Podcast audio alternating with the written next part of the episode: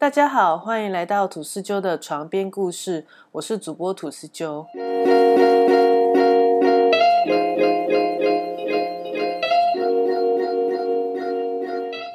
我们今天不聊童话故事，来聊聊都市传说。大家有听过一个人的抓迷藏吗？相信一些比较关注都市传说的朋友，应该都有听过。一个人的抓迷藏本来是在日本关西四国一带和碟仙一样有名的降临仪式，但是在二零零七年六月左右，日本各大网络讨论版上开始出现许多网友分享这个游戏和这个游戏的实行过程。我先跟大家分享一下这个游戏的玩法，网络上可以查到的方式其实都差不多。这个游戏只能一个人在家的时候进行。首先要准备有手脚的娃娃、大米、指甲剪、针、红线、剪刀和一杯盐水，才能开始进行这个游戏。一开始先把娃娃的填充物都取出来，然后把米和自己的指甲放进去，再用红线缝回去。剩下的红线就都缠绕在娃娃身上。据说放进去的米和指甲代表娃娃的内脏和肌肉，缠在娃娃身上的红线就代表他的血管。然后再把浴缸放满水，水不用太满，只要能淹过娃娃的高度就可以了。再倒好一杯盐水，放在避难的房间里。避难房间的灯要全部打开，保持房间的明亮。等到凌晨三点就可以开始了。这个时候，你要先帮娃娃取一个名字，记得名字不能是自己的名字或者认识的人的名字。然后对着娃娃说三次。一开始是说自己的名字当鬼。如果你叫叉叉叉，你就说一开始是叉叉叉当鬼。再把娃娃放在放好水的浴缸里，之后要把家里的电灯全部关掉。打开电视，调到没有节目的频道，闭上眼睛数到十。数完以后，可以拿着剪刀回到浴室，对着娃娃说：“找到你了。”然后说娃娃的名字。如果娃娃叫圈圈圈，你就说：“找到你了，圈圈圈。”再用剪刀刺向娃娃，然后对着娃娃说：“接下来是圈圈圈当鬼。”再回到放着盐水的避难房间躲起来。游戏的时间大概设定在一到两个小时，所以你躲起来的时间要大概预设在一到两个小时之内。这个时候一定要保持安静，最好带着手机以防万一。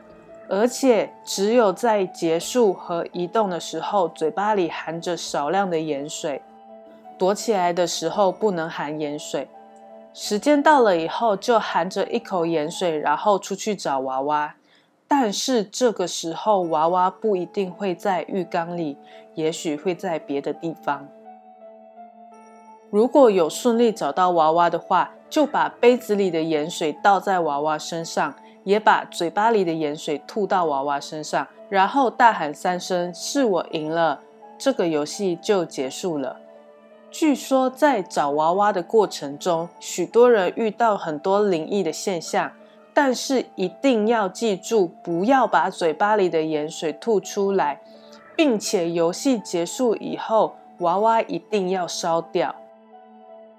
和其他的通灵游戏一样，一个人的抓迷藏不仅仅是个游戏，因为好奇心去尝试的话，就必须要有心理准备，面对潜在的危险。这个游戏一旦开始玩，就一定要玩到最后，绝对绝对不可以中途结束游戏。目前玩过的人，大部分都会碰到几种状况：电视会出现奇怪的影像或声音；娃娃一开始放的地方和最后找到的地方不一样；躲起来的时候会听到一些奇怪的声音，例如脚步声、人声等等。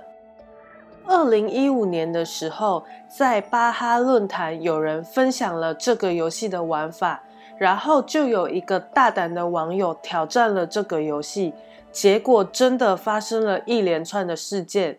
他在玩的过程中，家里的电视一直跳帧，娃娃也不在原本的地方，他花了很多的时间才找到娃娃，最后要把娃娃烧掉的时候，就开始头晕目眩，火也一直点不着。在那之后，他不但头剧烈疼痛，还出现了幻听，而且连续做了好几天的噩梦，梦都是跟抓迷藏有关的。后来，这名网友的哥哥也出来说明，他弟弟自从玩了这个游戏以后，从一开始的头痛，到后面还出现了幻觉，也没办法继续正常的上班。之后，趁家人不注意的时候，又自己偷偷开始进行这个游戏，最后被送进了精神科。还有网友分享，他在进行这个游戏的过程中，体验到濒临死亡的恐惧感，并奉劝所有好奇的网友千万不要去尝试这个游戏。其实，这个游戏的原理可以从灵异面跟科学面来讨论。我们先说灵异面好了。这个游戏基本上算是咒术的一种，大概是日本的阴阳道混合了一点海外的东西，放入自己指甲的娃娃，其实就算是自己的替身，但是在取了别的名字以后，娃娃就从另一个自己变质成了别的存在，所以才会吸引灵体进来。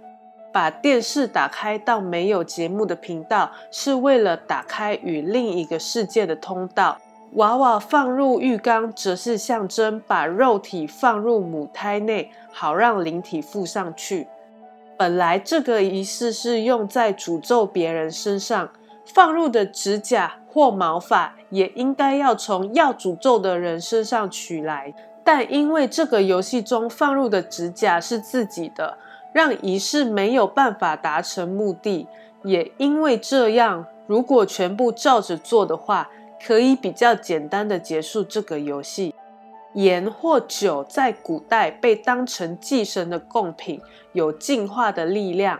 再加上最后对娃娃说的话，可以驱除附在上面的灵体。也就是说，这个游戏虽然看似小朋友玩的抓迷藏。但却已经可以算是个几乎完整的招灵术，而且这本来是诅咒别人用的法术，所以不能保证完成以后不会给自己带来不好的影响。如果要进行这个游戏的人，一定要做好万全的准备，绝对不能带着玩玩的心态随便进行。但是我还是希望大家不要轻易尝试这个游戏。现在我们来说科学面，从科学的角度来看，不管是事前的各种准备，从准备娃娃啦、塞米呀，还有拿红线呐、放入指甲、拿剪刀刺等等，都带给人一种很诡异的感觉，而且还是在阴暗的环境里，再加上半夜三点不睡的疲劳感，发出杂讯的电视。单独一个人的恐惧，每一个要素都对实行者的心理造成巨大的压力，还要含着一口盐水，躲在狭窄黑暗的地方，很容易让人产生缺氧或兴奋的状态，导致对于环境的变动过度注意，一点点的风吹草动都会认为是灵异的现象。也许这才是这个仪式的真相。还有一点就是。这个仪式在网络上开始流传的时间点太过于一致，也让很多人认为这或许是某个人或某个团体刻意流出来的都市传说。整体来说，一个人的抓迷藏其实是一个很不错的恐怖素材。随着这个都市传说的传播，这个游戏不但流传了好几个不同的版本，也出现在各类动漫、电影。游戏等作品中，在最后还是要提醒大家，无论你相不相信这个都市传说，我都不鼓励大家去尝试哦。就算不说灵异面，半夜三点就是要睡觉的时间呢。如果晚上真的不睡觉，熬夜玩抓迷藏，隔天没办法爬起来上班上课，也很可怕，好吗？